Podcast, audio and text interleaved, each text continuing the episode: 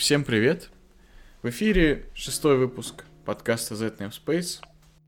И с вами, как всегда, Илья Виноградов. Привет. Иван Тюменьев. Всем привет, коллеги.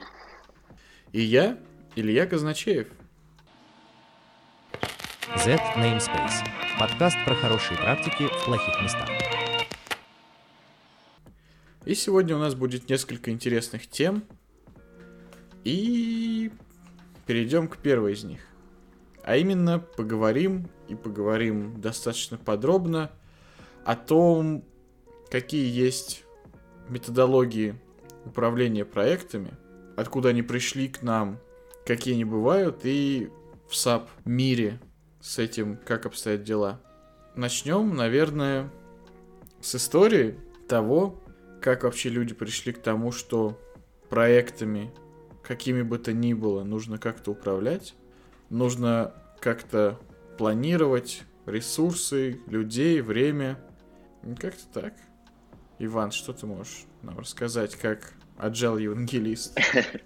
Ну, на самом деле, да, с давних пор, э, когда появились первые IT-проекты, э, ими, естественно, нужно было управлять. Э, тогда они делались долго, они делались, э, как правило, небольшим количеством людей, вот, и отлично подходили достаточно простые способы управления, то есть когда там проект делается в течение года, потом выкатывается наконец-то какая-то версия, потом она там дорабатывается в течение еще полугода, и по такому циклу жили многие компании, но где-то с 90-х годов э, IT-мир начал активно меняться, все ускорялся и ускорялся темп а, выдачи и самого продукта, и его улучшения, исправления багов и так далее. И многие поняли, что те средства, те методологии, которые применялись ранее, они перестали подходить под этот бешеный темп. Вот. И люди начали искать э, разные пути решения данной проблемы. Вот. Появились различные гибкие методологии. Там тот же Waterfall, он э, был придуман достаточно давно, но в нем тоже производились некоторые изменения. По-моему, был еще какой-то исошный э, вариант э, управления проектами. Я про него, к сожалению, мало знаю и на практике с ним практически не сталкивался. И на самом деле хотелось бы поговорить именно с точки зрения а, ведения проектов, а, когда какие вообще методологии подходят, как, какими они бывают, потому что я всегда сталкиваюсь с тем, что кто-то говорит, что agile фигня, он нафиг никому не нужен. В обратную же сторону люди, которые попробовали agile, говорят, waterfall э, это полная фигня, устаревшая, и она тоже теперь не нужна. На самом деле все методологии как бы живы, и все они активно применяются, просто нужно понимать, когда какую брать и как ее правильно готовить. И как правильно?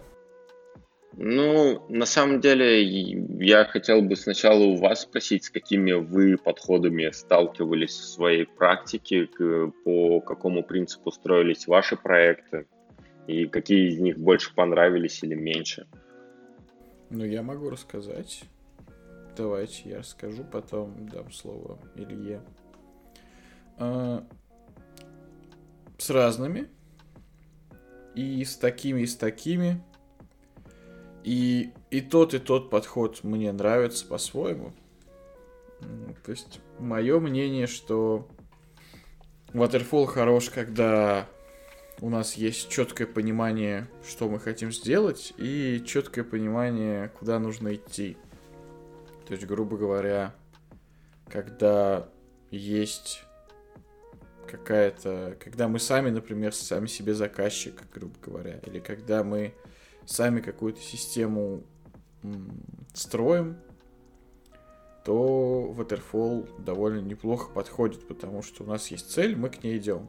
И как бы все можно в виде диаграммы Ганта легко расписать. Возникают проблемы, когда появляется необходимость обратной связи с источником изменений, скажем так. То есть, грубо говоря, есть некие изменения, реакцией на которые является вот то, что мы делаем. Разработка или там что-то еще, что угодно. И их нельзя просто взять и запланировать часто, потому что они постоянно меняются. Например, ну, грубо говоря, я не знаю, вот мы делаем э, интернет-магазин, а потом оказалось, что пользователям, ну вот, какое-нибудь исследование рынка сделали, оказалось, что пользователям нравится, когда в интернет-магазине, например, не все, ну там, не иконки продуктов расположены, а я не знаю, там дерево продуктов, к примеру. Если это будет waterfall, то с методологией waterfall сложно будет взять и на середине процесса где-то перестроиться.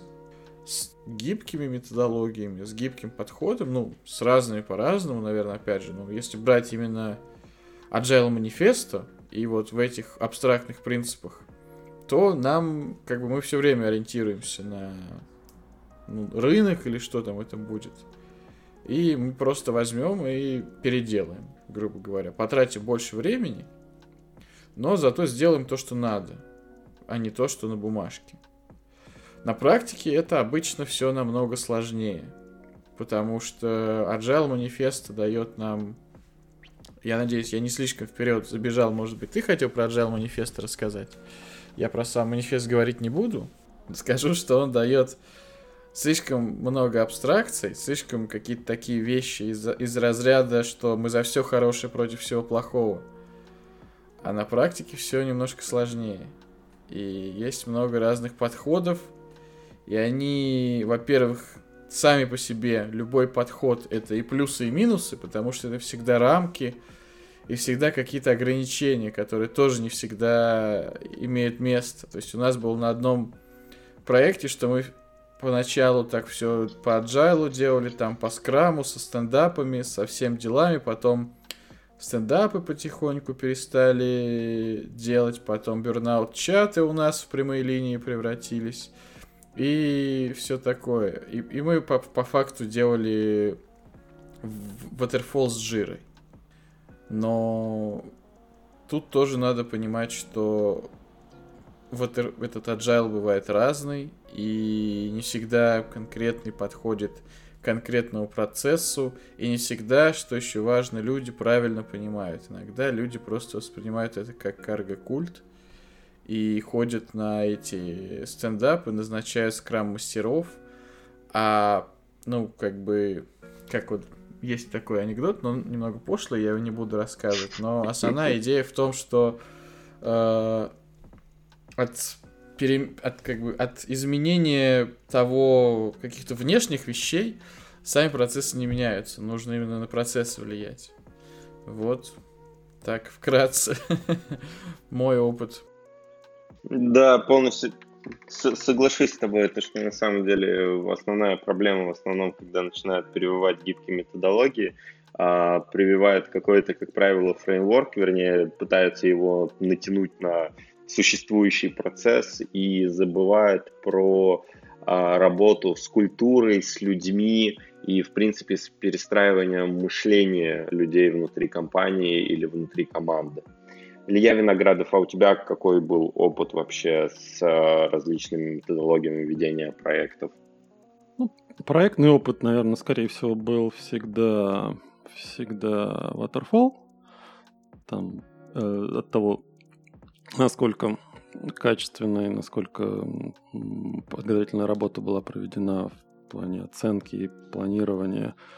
Э, от этого зависело, в принципе, и понравилось или нет, потому что иногда довольно часто горели сроки, и как бы в таком режиме уже waterfall э, не очень приятен. Вот. А Agile, наверное, какие-то попытки применить Agile были на саппорте, когда какой-то э, change request интерактивно так обсуждался и итеративно, итерационно реализовывался. Но это тоже завис, зависело от заказчика, больше от его желания и от, от знакомства с таким вот э, способом работы. Но на проектах никогда не применялся. Mm-hmm. Я понял. Ну, на самом деле, вот с Waterfall тут тоже есть такой интересный нюанс, а, потому что в большинстве компаний, когда говорят то, что у нас Waterfall, на самом деле это тоже не совсем Waterfall. И многие не знают, что в классической waterfall модели а нету возможности возвращения задачи на предыдущий этап. То есть, ну, в основном же как происходит? То, что мы, например, там, консультант написал техническое задание, отдал ему программисту, вот, программист начал реализацию, у него появились какие-то затыки, и задача возвращается консультанту там на доработку ТЗ. Потом это возвращается обратно на разработчика, далее там от разработчиков тестирование, тестирование что-то выяснило, тестирование вернуло обратно это все в а, разработку, ну и вот такой вот небольшие мини-циклы. На самом деле в классической waterfall модели а, нет возвращения задач на предыдущий шаг. То есть, по идее, они должны подвисать как бы на том шаге, на котором они используются. Но с течением времени а, все изменилось и решили, что Waterfall это вот когда задачи могут возвращаться все-таки обратно. Я просто когда-то читал теорию как раз Waterfall, когда с гибкими методологиями разбирался, мне интересно было понимание не только гибких методологий, что это мана небесная, да, а именно как бы что есть хорошего в Waterfall. И со своей стороны скажу, что я встречался с большей частью этих подходов. А, то есть я пробовал работать и по скраму, и по канбану, и пробовал работать по ватерфолу. И везде все по-разному. И вот как я ранее уже сказал, многое зависит от того, как, какие ценности внутри компании существуют. Потому что если вы всегда работали по waterfall и решили натянуть на существующий процесс э, Scrum, э, вряд ли он будет работать так, как он должен работать в идеале. Вот, поэтому, а, Илья Казначеев, а у тебя, у вас был именно прям вот скрам, скрам классический или все-таки это были скорее какие-то практики из скрама, потому что, насколько мне известно, в большинстве компаний просто используют какие-то паттерны из скрама, и как такового скрама на самом деле нет. А, ну, в разных командах по-разному. То есть, я сам не великий знаток именно матчасти, ага. поэтому сказать, что вот это было именно все так или не так, сложно. То есть, где-то были э, у нас именно вот Э, по, ну, в большей степени. То есть были и там скрам-митинги всякие, были там ретроспективы, были там всякие стендапы, планинг-покер, еще что-то. Э, но не, не помню, что был, например, в команде именно там скрам-мастер какой-то. Mm-hmm. Или там еще кто-то. То есть ну, команды были в целом маленькие, то есть компания была небольшой. Угу. Где-то был только только вот э, по большому счету обычная для джиры там канбан доска и спринты какие-то месячные, ну, двухнедельные там, допустим. Угу. Где-то из спринтов этих не было по факту, потому что, ну, спринты были, но задачи были такие, которые, ну, ватерфольные задачи, то есть uh-huh. их, их не, нельзя разбить на какие-то атомарные участки, она уже сама по себе атомарная. То есть, грубо говоря, задача атомарная настолько, что ее можно там месяц сделать или два. Uh-huh. А, и вот, ну, ничего с ней нельзя больше сделать, ни на какие побить э, части, потому что она неделимая. И вот тут сложно, потому что как бы, как бы, как бы. Угу. То есть, с одной стороны, э, все делается итеративно, с той точки зрения, что итеративно получается фидбэк постоянно от э, клиента. Постоянно какие-то доносятся в новые, новые требования. Постоянно мы стараемся делать что-то лучше. Но с другой стороны, нельзя просто взять задачку и сделать там ее за день и потом, там, грубо говоря, в следующем спринте что-то еще, потому что она очень большая. Вот у меня до сих пор, когда я работаю с этими спринтами, есть такая проблема, что часто задачи, они просто не ложатся на, на э, кратные спринту размеры, скажем так. И вот что с этим делать, не совсем понятно. И от этого какое-то неудовольствие. Потому что вроде бы задачу делаешь, а вроде бы она была в спринте, а за спринт ее не сделал. И потом начинается планирование следующего спринта, и половина задачи с предыдущего переезжает на следующий. И вроде бы все нормально, нельзя сказать, что ты там типа фигней страдал. Но осадочек неприятный остается. Ну, смотри, ну ты же в рамках этого спринта что-то же сделал для этой задачи. То есть что-то же уже ну, работает. Да, конечно, конечно, mm. конечно, но. Соответственно, Тут тоже как бы. Здесь, здесь вопрос как бы декомпозиции. То есть, если у тебя в конце спринта уже что-то сделано для этой задачи, то, следовательно, примерно так и нужно было изначально ее декомпозировать. Ну так как бы что-то сделано, это не значит, что это какая-то ее часть, которую можно было декомпозировать. Но, грубо говоря, я не знаю, тебе надо было приготовить э, пирог. Угу. Ты его начал печь, а к концу спринта он у тебя наполовину испечен. Угу. Ты же не можешь его декомпозировать на полуиспеченный пирог и еще полуиспеченный пирог. Можешь. Ты можешь на первый спринт э, задекомпозировать это как приготовление полностью теста и разогрев в духовке, а на второй спринт это приготовление самого пирога. То есть конечной ну, ценности да, это не будет конкретную... нести. Э, понимаешь, ну... как бы, когда ты декомпозируешь задачу, эта задача не всегда должна иметь конечную ценность для, именно для потребителя она может иметь э, ценность для самого проекта, например. Ну, то есть тот же самый техдолг, э, который включается и должен включаться так или иначе в спринты, он для конечного пользователя, как правило, тоже не виден. Например, провести рефакторинг какой-то части кода. Но тем не менее, Нет, это понятно. тоже задача.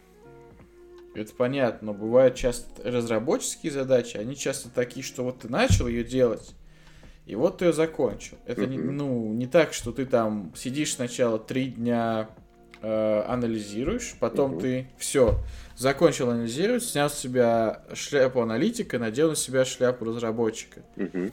И начал разрабатывать. Это происходит все одновременно. И какие-то можно декомпозировать, какие-то э, в каких-то декомпозиция просто повредит. Ну, потому что задача сама по себе довольно атомарна. То есть ты просто начал ее делать. Mm-hmm но по каким-то причинам не сделал. То есть не то, чтобы ты сделал там часть какую-то. Mm-hmm. Ты просто ее сделал, на, не, как, как это сказать, не сделал половину задачи, а сделал задачу наполовину. Ну, я вот. вот об этом и говорю. То есть это абсолютно нормальная практика, когда ты делаешь задачу наполовину, и это будет частичная декомпозиция этой задачи. Просто Но тут... по факту это получается не частичная декомпозиция, а просто у тебя, грубо говоря, все in, in uh, construction, и это mm-hmm. тут нет вообще никакой декомпозиции. А... Ты, грубо говоря, там, ну я не знаю, начал э, какой бы пример привести? Смотри, да, да, начал там угу. вазу лепить.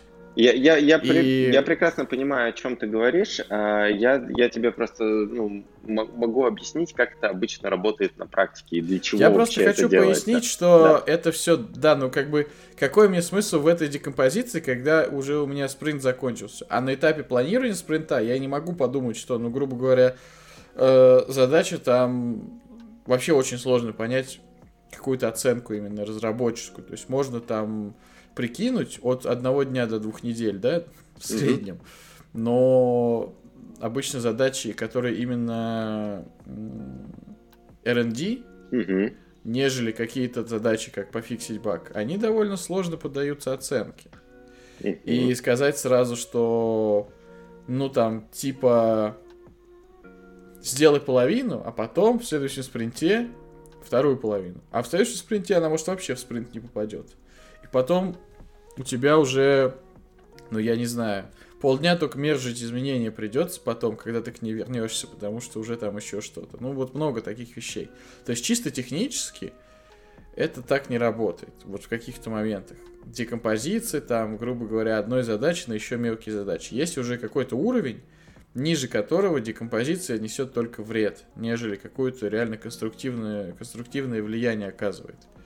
И поэтому я не могу здесь сказать, что это вот так работает. Это работает так, если у вас есть маленькие короткие задачки. Если это работает так, что у вас есть длинные задачи, например, вот есть какая-то одна, ну там, не сказать тема, но, грубо говоря, нужно вот эту фичу добавить. Фича сама по себе там, она сложная и большая, но она реализована таким образом, что ее нельзя просто побить на маленькие кусочки. Типа, сегодня это, завтра это, завтра это. Ты просто в, это, в эту тему врубаешься и начинаешь пытаться как-то что-то с этим сделать. Например, те, кто работал с Боб в SAP, поймут, что вот все, что касается разработки с Боб, оно достаточно сложное с точки зрения того, что сам фреймворк и поделия на нем саповские, они очень, э, как это сказать, очень сложные и очень трудно в них какие-то расширения делать. И угу. вот нельзя просто, например, начать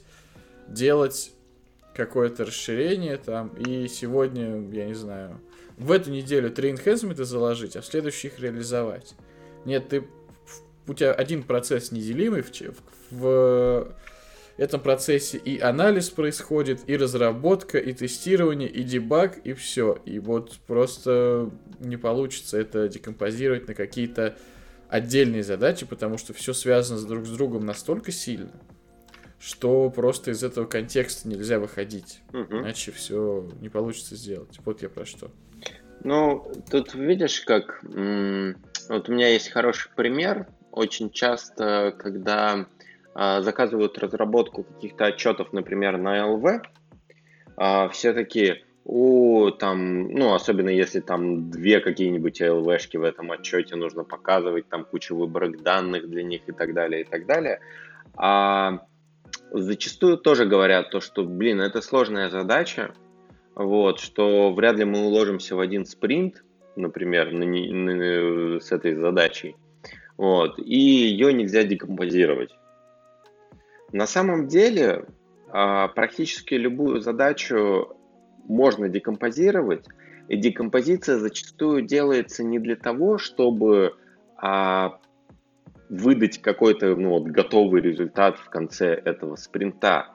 А тут скорее речь идет о том, что к началу следующему спринту, когда ты уже сделал, например, половину, вот как ты говорил, задачу, задача, а на следующий спринт она может оказаться ненужной понимаешь?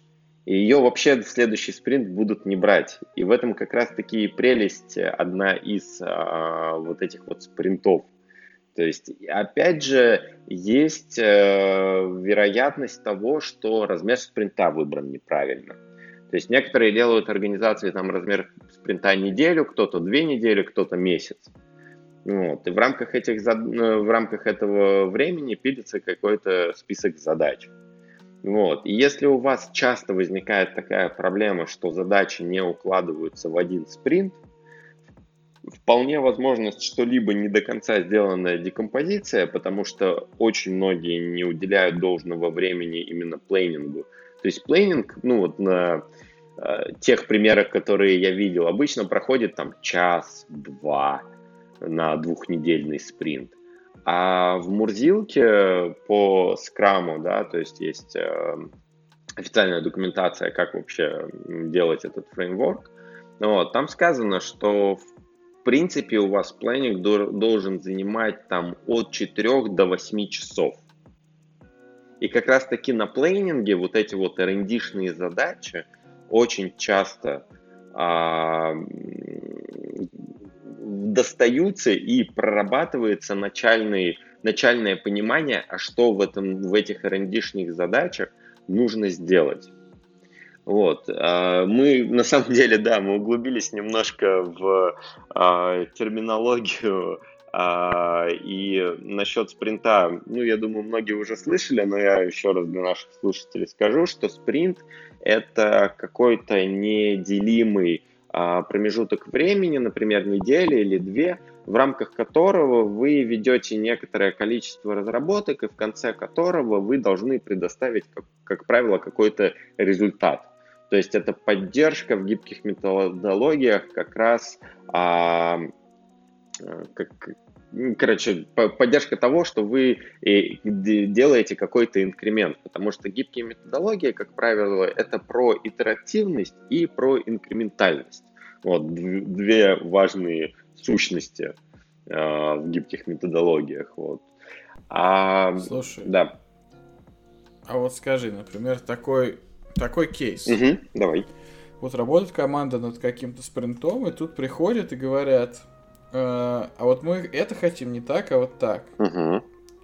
А через два дня приходят и говорят, а мы там другой какой-то там, угу. человек, грубо говоря, из какой-нибудь безопасник говорит, а вот это так нельзя делать, мы третьим образом будем делать. Угу. А еще через два дня приходит еще там первый, например, и говорит, что мы все-таки решили не, та, не так, а вот, вот так, как uh еще на выверт делать. Это сейчас реальный кейс описываю. Да, да, я понимаю. Как, как это положить вообще на спринт и как с таким правильно работать?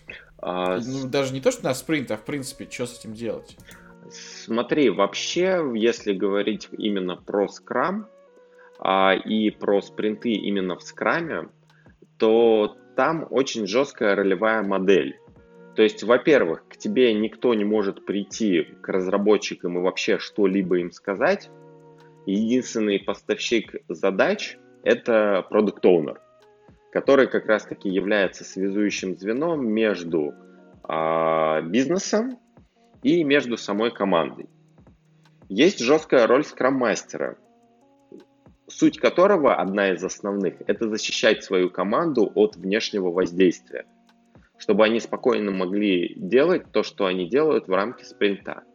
Внутри спринта какие-либо задачи, иногда, да, бывает такое, что они отменяются. То есть там на середине задачи поняли, что на самом деле это не нужно, и, естественно, ее допиливать никакого смысла нет.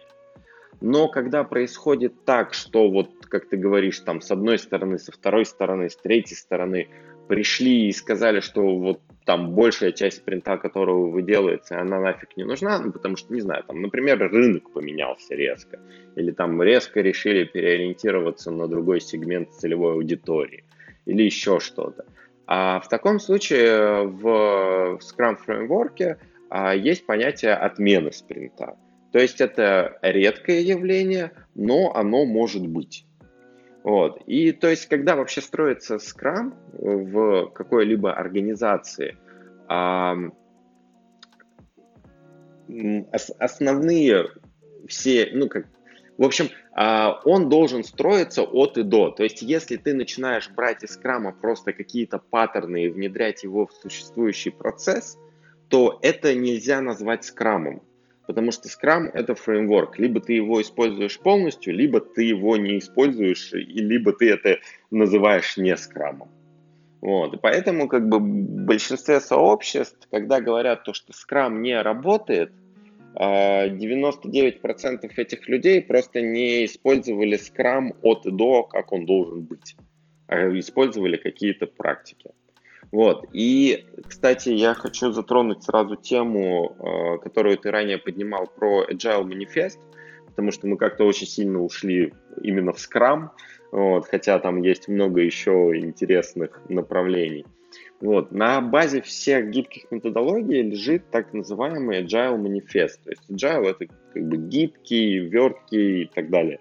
А то есть когда-то давно собрались различные умные дядьки, которые как раз-таки крутились в, в рамках а, разработки программного обеспечения в сфере IT, а, и они учредили так называемый Agile Manifest разработки программного обеспечения. Я ссылочку обязательно на него приложу. И чтобы было понимание у наших слушателей – Agile — это не методология. Agile — это не фреймворк. Agile — это в первую очередь корпоративная культура внутренняя у какой-либо IT-компании, либо IT-департамента. Вот. И там есть четыре основных вот базовых таких принципа, то есть я вот прям зацитирую их сейчас. Это первый принцип. Люди и взаимодействие важнее процессов и инструментов, то есть как раз когда фокус делается на людей и их коннект между собой. Второе – это работающий продукт важнее исчерпывающей документации – Третье – это сотрудничество с заказчиком важнее согласования условий контракта. И четвертое – это готовность к изменениям важнее следования первоначальному плану. Причем во всех этих четырех э, постулатах э, там есть левая часть, то есть люди и взаимодействие, там работающий продукт, сотрудничество с заказчиком и готовность к изменению. И правая часть, которая продолжает эти фразы. И там есть очень важное уточнение, что не отрицая важности того, что справа, мы все-таки больше ценим то, что слева. И вот об этом тоже часто забывают. И вот когда внутри организации выстраивается такая культура подхода к разработке, к общению с клиентами, взаимодействию внутри команды, тогда уже можно говорить о том, что давайте попробуем какой-то фреймворк типа там скрама или э, там еще какого-то более большого там типа сейфа, вот, потому что фреймворков на самом деле очень много, которые итеративные и инкрементальные.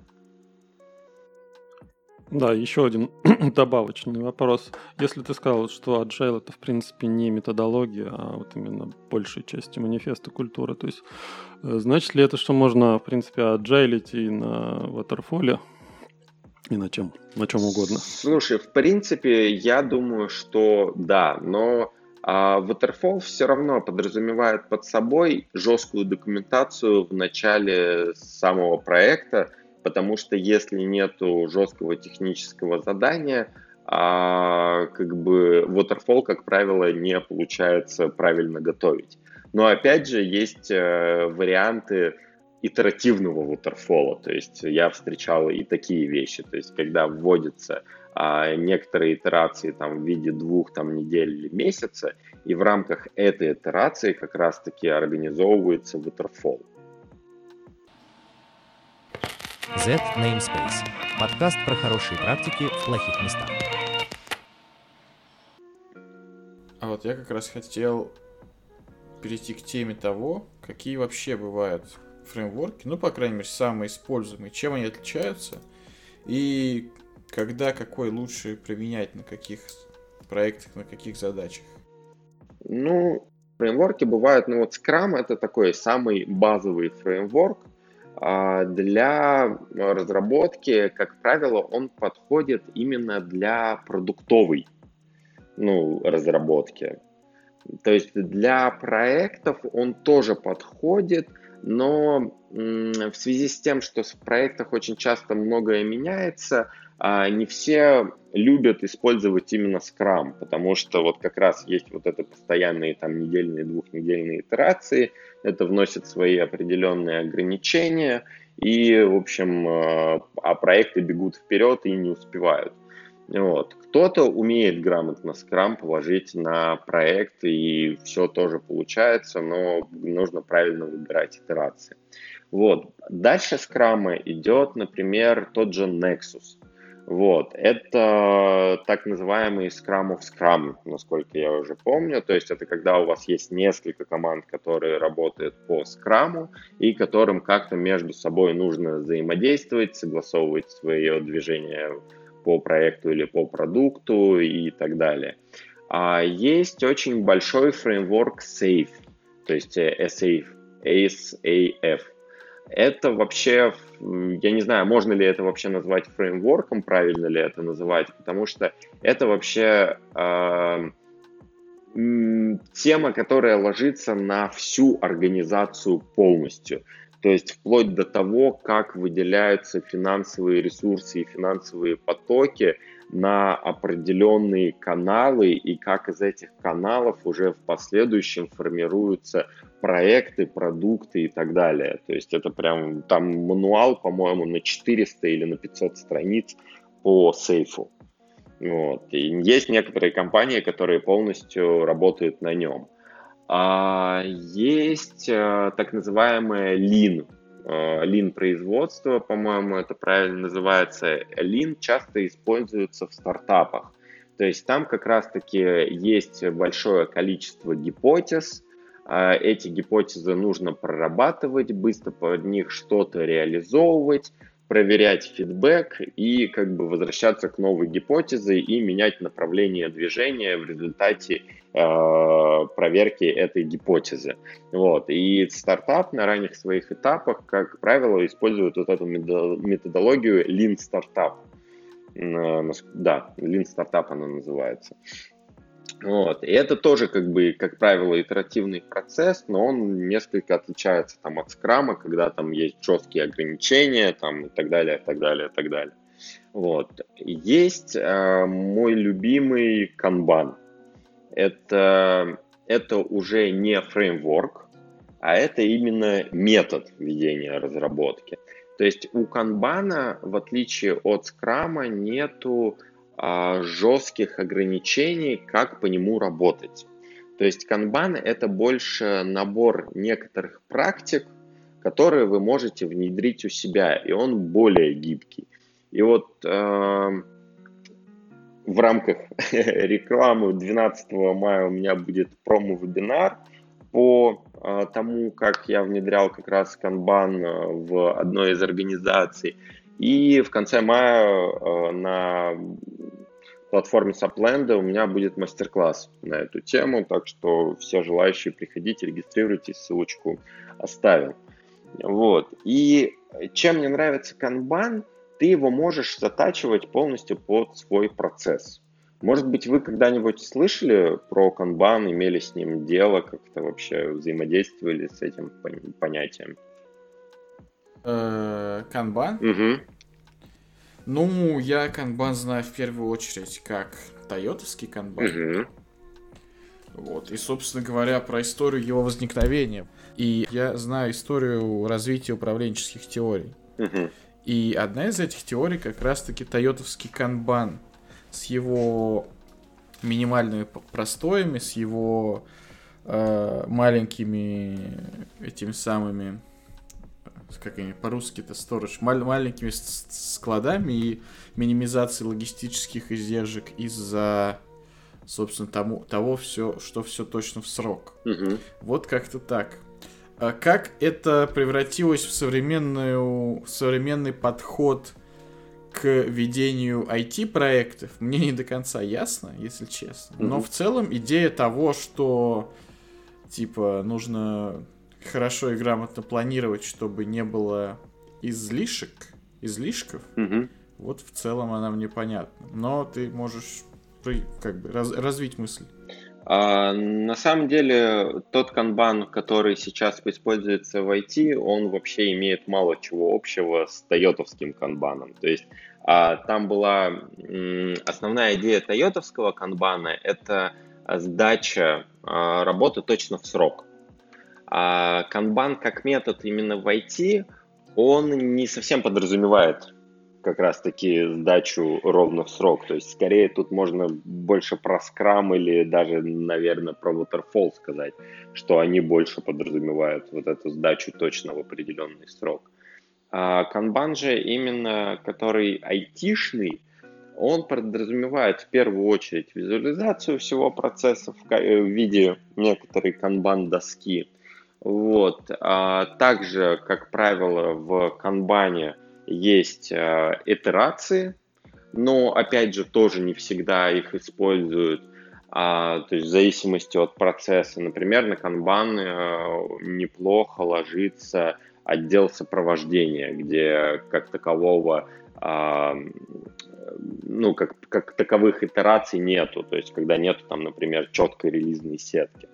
Вот. Есть релизная сетка, окей, есть итерации в канбане. Нету релизной сетки, нету итераций в канбане. Вот. Э, и суть канбана заключается в том, что а, ты также двигаешь задачки по колоночкам, да, то есть у тебя там есть аналитика, разработка, там тестирование, вот, там, деплой, вот, и так далее. И э, в нем есть очень классная такая техно- э, техника, э, как она называется VIP, э, то есть Work in Progress. Э, ты на каждую колонку, на каждый этап движения задач ты вешаешь э, максимальное количество задач, возможное в этой колонке. И таким образом, если у тебя, например, задачи начинают буксовать в тестировании – вот, а, то есть, например, у тебя разработчики фигачат, ты поставил там 10 разработчиков, там, или 5 разработчиков на а, эту команду, там, и, и всего 2 тестировщика. И ты видишь, что там через 3 дня а, в колонке тестирования у тебя уже 4 задачи, и вроде бы уже готовая пятая на, в разработке, и ты хочешь ее перекинуть, но у тебя стоит VIP. То есть это такое искусственное ограничение на количество задач в этой колонке. И что в этом случае происходит? В этом случае берется какой-то человек, например, аналитик или разработчик, и он перекидывается в команду, ну, либо это в команду тестирования, либо он временно просто становится как тестировщик. То есть он тебе в таком случае дает не полный ресурс, потому что у него основная деятельность это все-таки не тестирование, а разработка. И он тебе дает, например, 0,5 ресурса тестировщика, если там не меньше. Но таким образом вы фокусируетесь на том, что у вас к концу, там, например, релиза или э, из-за забившейся этой очереди у вас задачи не зависают все на тестировании они двигаются дальше до релиза. Вот. И когда, опять же, например, ну, эта идея вообще понятна или, или нужны какие-то пояснения? Да вроде понятно. Угу. Вот. И э, основная суть здесь э, заключается в том, что когда, ну, в канбане также можно проводить вот эти вот стендапы, как в скраме, то есть также можно проводить э, оценку совместную, чтобы понимать в дальнейшем, какие задачи, какой объем там рассчитаны. Вот. А, но самое э, важное здесь, что когда проводят стендапы по канбану, э, они немножко отличаются от э, привычных для нас стендапов там в типа скраме. То есть, ну, как у вас проходили вообще э, скрамовские стендапы? Ну, я на это скажу. А, по-разному. По-разному. Были интересные и не очень интересные. И продуктивные, и не очень продуктивные. Не очень продуктивные были, когда все приходили и просто зачитывали то, что уже есть в Джире или где-то там еще в Excel. Угу. И, потому что, ну, я лично в этом вижу мало толку. Uh-huh. Эта информация уже доступна. Uh-huh. Более интересные были, когда люди приходили и рассказывали, грубо говоря, что там сделано вчера, что планируется на сегодня, и какие-то, если есть проблемы, какие есть проблемы. И на основе вот этих вот проблем, например, создавались какие-то ну, громко сказать, что рабочие группы, но просто там как-то управленчески это разруливал, что, мол, например, вот у тебя такая проблема, давай тогда вот ты-то, ты-то вместе соберитесь, найдите сегодня время там, ну или когда там, грубо говоря, именно организация планирования ресурсов для решения каждой возникающей проблемы, чтобы минимизировать количество блокеров. Угу. Вот так это было. Угу. Ну и по-всякому. У меня в одном проекте, например, два раза в день э, ежедневные митинги, потому что там, ну, по определенным причинам, которые я связываю с э, э, с особенностью управления, так это назову. Угу. Что два раза в день это происходит, что, на мой взгляд, крайне излишне, но вот так. Поэтому в целом, вот мне больше всего понравился подход, когда э, это было не цитирование Джира, угу. а именно обсуждение такой вот, ну, грубо говоря, синхронизация команды. Вот так я бы сказал. Когда люди делились, что они, чем они вообще занимаются, и что у них э, проблематично, в чем им нужна помощь, привлечение каких-то ресурсов вне их компетенций. Я понял. Слушай, ну на самом деле да, вот по классике э, скрама как раз-таки стендапы именно так и проводятся, то есть э, каждый член команды, он должен ответить на вот эти вот на три главных вопроса, что он делал, что он сделал за вчера, что он собирается делать сегодня и какие проблемы у него возникли. И причем, как правило, эти проблемы на самих стендапах озвученные, они не решаются, а выявляются просто связи, кто этому человеку может из остальных членов команды помочь с этим вопросом. А дальше эти проблемы уже разбираются после стендапа. Вот, чтобы люди, приходя каждый день на стендап, они а, знали, что на нем будет. То есть все выскажутся, все расскажут про свои проблемы, чтобы люди чувствовали себя максимально в безопасности на этих стендапах, что его не будут прям там, э, там в команде из 9 человек, например, э, третировать, да, и доставать из него все, а как ты делал, а почему, а зачем так, а почему не так. А чтобы он просто обозначил свою проблему, а, даль, э, а в дальнейшем как бы при личном общении постарался ее решить со своими коллегами. Вот. А, к чему я это все? А, в скрамовских стендапах как раз-таки все люди в команде по очереди как раз высказываются и отвечают на эти три вопроса. И фокус, как основной, строится именно на людях. В канбане же, как я ранее говорил, а, там фокус смещается с людей на задачи. То есть, когда проходит а, стендап по, канда, по канбану доска просматривается справа налево, то есть в правой части у нас релиз, в левой части задачи, которые еще не взяты в работу, и вот где-то там посерединке распределены все этапы движения задачи. И рассмотрение как раз-таки происходит не с точки зрения людей, а с точки зрения задач. То есть берется справа налево колонка, берется задача, которая наибольшее количество времени уже просуществовала в колонке, например, вот тестирование у нас три задачи, одна существует там 5 дней, вторая 2 дня, а третья 1 день. Вот. И рассматриваются именно задачи совместно с теми людьми, которые и ими сейчас занимаются. Вот. И таким образом ты стараешься с этой доски максимально быстро выплевывать все задачи в релиз, либо в то, что они уже готовы, если у вас там, например, continuous integration, и как бы у вас они сами автоматом тут же деплоятся после этого. Вот, и в этом как раз-таки еще один большой плюс канбана. И при этом еще один огромный плюс канбана, даже если у вас есть релизная сетка и у вас процесс полностью итеративный, там есть механизм, когда появляются срочные задачи, там есть специальный такой раздел в этой таблице над основной как бы таблицей, типа для срочных задач. И эти задачи уже идут э, с максимальным приоритетом, то есть в любой момент может прийти человек, сказать то, что все, горим, у нас там, не знаю, блокер на продуктиве, все, работа встала. И ты эту задачу, ты не нарушая весь процесс, организованный по канбану, не нарушая его а, работу, ты эту задачу просто кидаешь в отдельную вот эту вот линию, и она уже идет без учета, насколько я помню, випов в этой колонке.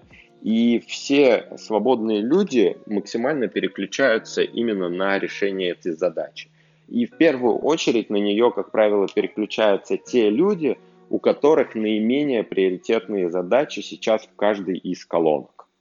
Собственно, в канбане есть еще такие некоторые маленькие фишечки, которые позволяют управлять процессом очень гибко, очень быстро реагировать на какие-то вот такие стрессовые ситуации. И, в принципе, тебе не обязательно, а, чтобы у тебя команда работала над одним и тем же проектом. То есть вот у меня пример, который я буду рассказывать на мастер-классе, это как раз-таки отдел сопровождения уже существующих разработок на SAP. То есть, когда у тебя прилетает задача одна по EFI, одна по MM, одна по SD, и, в принципе, люди друг с другом вроде бы как бы по этим задачам не коммуницируют, но когда происходит, а, опять же, оценка совместно этих задач и разбор их совместный, появляются те люди, которые уже с чем-то из этого уже работали, но, например, не хотят работать с этими задачами, и их выполняет кто-то другой, но они уже знают на разборе, что кому обратиться в случае каких-то вопросов по этой задаче. И отдел существует как бы и получается команда, но и при этом все работают над абсолютно разрозненными друг для друга задачами. Ну, как-то так, наверное, должно быть хорошим. Z Namespace. Подкаст про хорошие практики в плохих местах. Слушай, а вот такой вопрос. Если человек, например, вот сейчас работает и понимает, что у меня в проекте какой-то фиговый agile, Мгм. Не похожий ни на какую методологию, просто двигаем задачки в джире и все. что ему делать? В какую сторону смотреть? Как можно это привести в более или менее работоспособное состояние? И как вообще подобрать себе методологию Мгм. и как ее внедрить, как вообще это происходит? Слушай, ну тут самый важный и самый главный э, вопрос, как бы, а чего хочет добиться человек? Ну, то есть, что, какие у него сейчас есть боли? То есть, либо это недостаточная мотивация команды, либо команды как таковой не существует, либо все отдается не в срок, либо еще какие-то проблемы. То есть тут, э, ну, гибкие методологии, это, скажем так, это не э, серебряная пуля, да, то есть в зависимости от того, какая есть э, проблематика и к чему хочется прийти, уже нужно использовать какие-то конкретные инструменты под это. Ну, Вот. смотри, Мгм. пример такой, который ты привел, что когда вроде бы какая-то методология внедрена, Мгм. но по факту она именно как кар- карго-культ выступает. То есть все сейчас, ну я не знаю, у кого какой опыт, но почти сейчас все компании, по-моему, уже перешли в большей или меньшей степени на agile методологии. Только какие-то прям реально по ним живут, а для каких-то это просто джира плюс э, стендапы, чтобы смотреть, что люди вообще есть Мгм. и все такое. Да, и, и еще какие признаки вот этого карго-культа можно вот сразу э, вы- выявить, увидеть, что вот э, у нас не, не нормальный agile, а, а какая-то фигня. На что смотреть? Слушай, хороший вопрос, на что смотреть и что с этим делать. Но тут весь про- вопрос как бы, а может быть как бы и по waterfall нормально жилось? Ну, то есть тут, тут возникает вопрос, какие все-таки проблемы-то возникают. Если вы понимаете, что есть какие-то проблемы, например, заказчик не удовлетворен качеством ваших разработок, или, например, в срок вы не успеваете это все, или, например, у вас э, все делают что-то, а потом как бы это друг с другом не работает. Или общения внутри у вас команды нету. Вот это вот как бы такие признаки того, что что-то, наверное, ну, что скорее всего у вас не команда, а просто группа разработчиков. Это тоже не всегда, в принципе, плохо. Иногда это нормально и устраивает потребностям бизнеса и их полностью удовлетворяет. Вот. Поэтому, ну, вопрос, чего хотите добиться. Ну, то есть, если сейчас все работает, все устраивает, как бы, ну, окей, зачем что-то менять?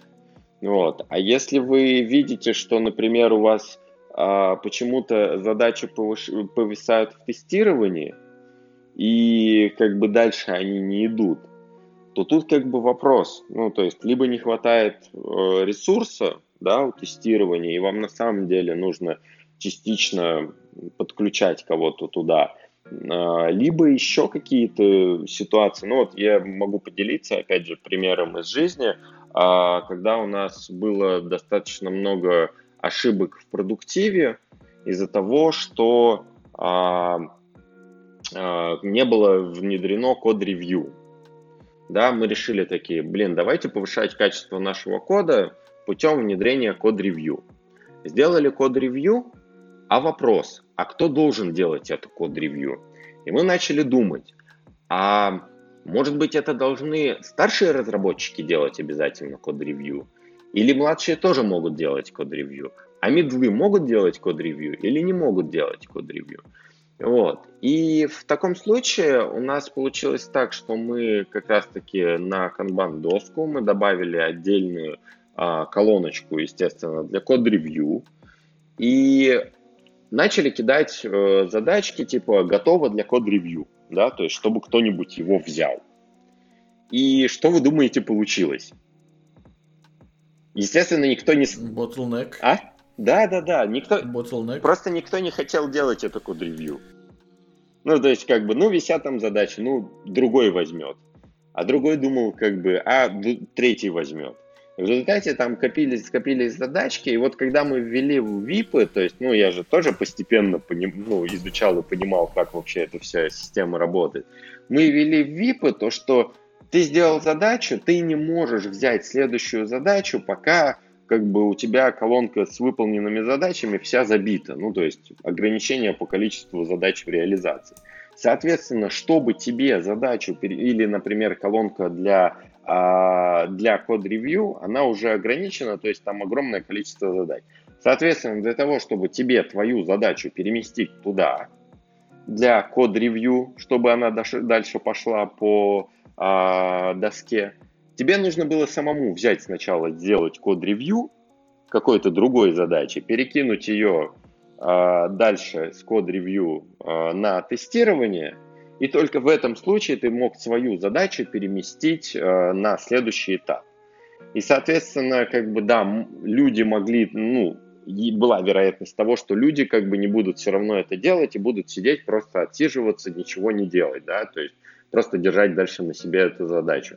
Но этот момент, он решается как раз-таки ежедневными стендапами, когда ты видишь, что у человека, и ты у него спрашиваешь, как бы, а что тебе еще осталось сделать, он говорит, э, ничего, и, как бы, соответственно, возникает вопрос, а почему ты не берешь в код-ревью задачу, как бы, и не перемещаешь ту, как бы, для код-ревью для, людей, для других людей? Вот как-то так.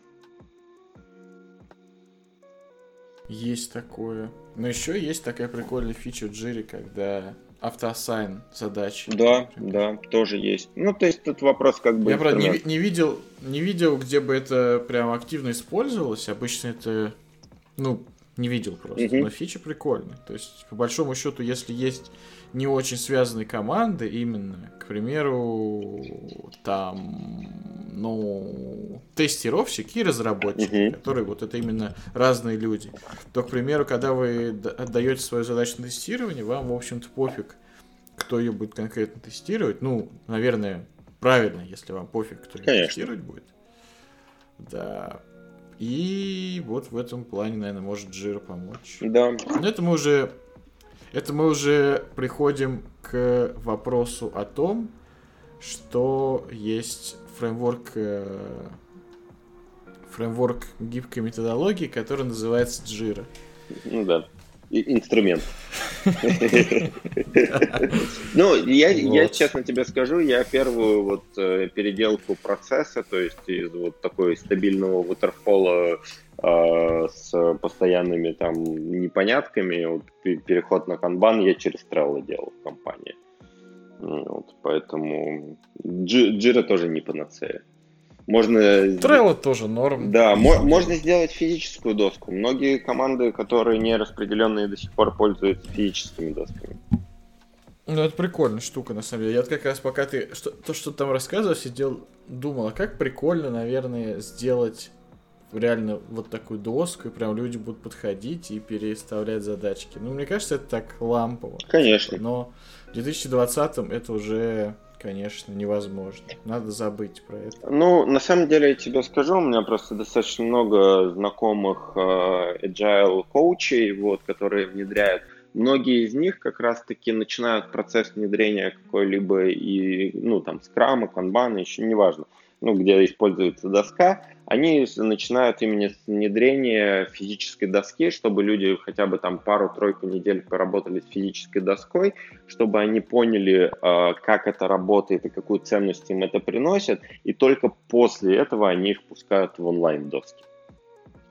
Ну, это прикольно. Я бы вообще начинал с того, чтобы, в принципе, людей, особенно именно вот в таких российских компаниях, опять же, без какого-то негатива к э, каким-то определенным людям или, ну, точнее, к неопределенным людям и неопределенным компаниям, э, часто имеет смысл отправить в такой, знаете ли, э, лагерь терпимости, совместимый с Agile манифеста, потому что во многих компаниях работа построена на каких-то негативных посылах. Типа не то, что мы там работаем для нашего клиента и делаем продукт для наших э, пользователей.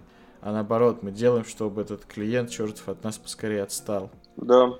И вот с таким, вот пока такой подход не искоренится в компании, ни о каких, мне кажется, гибких методологиях и не может быть речи.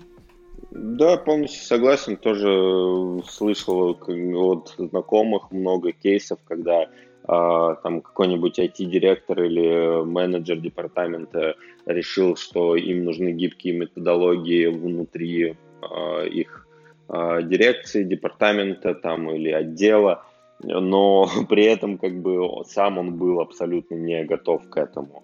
И как бы зачастую гибкие методологии, там те же самые фреймворки в них подразумевают убирание иерархии внутри э, департамента или там целой организации. То есть есть примеры в России, насколько я помню, тот же Врайк, э, тот же...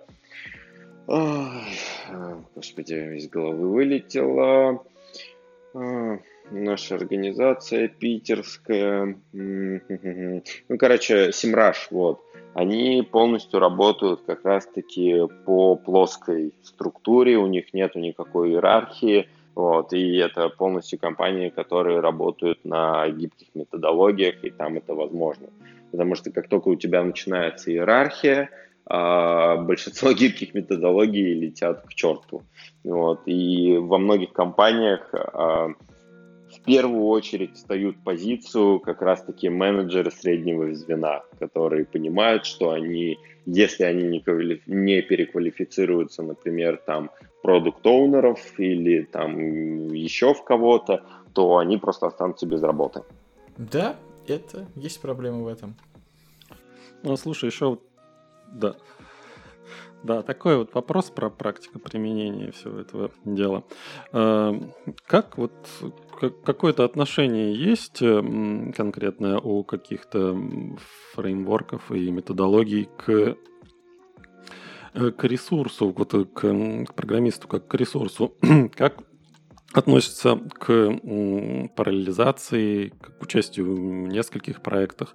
Вообще это как-то регулируется. Например, вот просто есть такой тоже пример из, из практики. Давайте мы сейчас будем все делать вот этот проект по скраму, но, например, э, поддержка от вас никуда не уходит, и вы как-то в двух местах одновременно.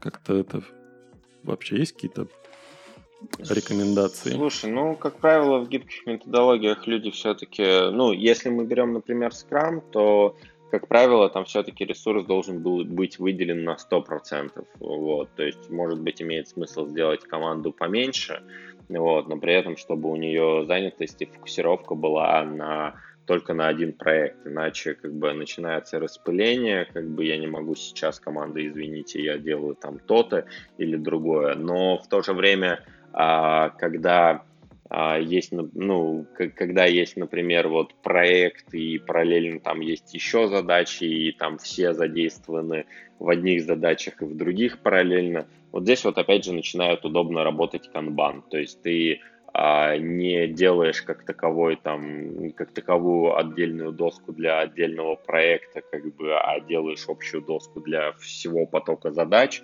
и в результате у тебя там большая часть людей принимает участие на, на всем, вот, и де, делает все проекты. Вот, поэтому, ну, тут тут по-разному. Ну, вообще, по-хорошему, естественно, один проект человек должен быть выделен на 100%, иначе, ну, в основном возникают из-за этого проблемы. Z Namespace. Подкаст про хорошие практики в плохих местах. Ну что, предлагаю тогда переходить к следующей теме, также связанной с Agile, а именно как вообще все эти гибкие методологии применяются в SAP-проектах. Потому что я лично сталкивался с таким мнением, что они к SAP-проектам вообще не применимы. Хотя у меня немного другой опыт. Что думаете, коллеги? Илья Виноградов, ты как думаешь, применимы с э, гибкие методологии на SAP-проектах? У меня нет мнения на этот счет. Я с удовольствием послушаю про ваш опыт.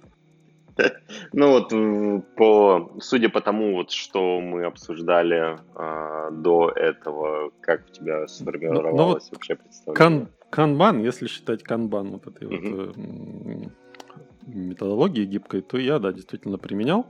Э, на проекте, где я был одним разработчиком, я, собственно, да, взял и зашел если есть подписка на Office 365, да, угу. то в ней есть, собственно, MS Teams, и в ней есть уже планер. Планер — это такой вот э, майкрософтовский вариант на тему Trello, где можно вот как раз эти вот виртуальную доску себе сделать. Ну вот я там, соответственно, все эти задачки завел и, и двигал их. Угу. Вот. Но э, как понятно, что и стендапов у меня не было, и ничего такого тоже не было, что я был один. Вот сейчас э, такая же э, попытка применить этот же инструмент есть на текущем проекте, но там, в принципе, э, тоже как-то она соскальзывает постоянно, потому что одно дело, вот есть э, эти все э, карточки в канбане, да, и, но все равно стендапы проходят по Excel, где, где все записано. Дело сказать, и другое дело сделать. Да, да, то есть это такое. Да, всегда перетянуть Пока коллег.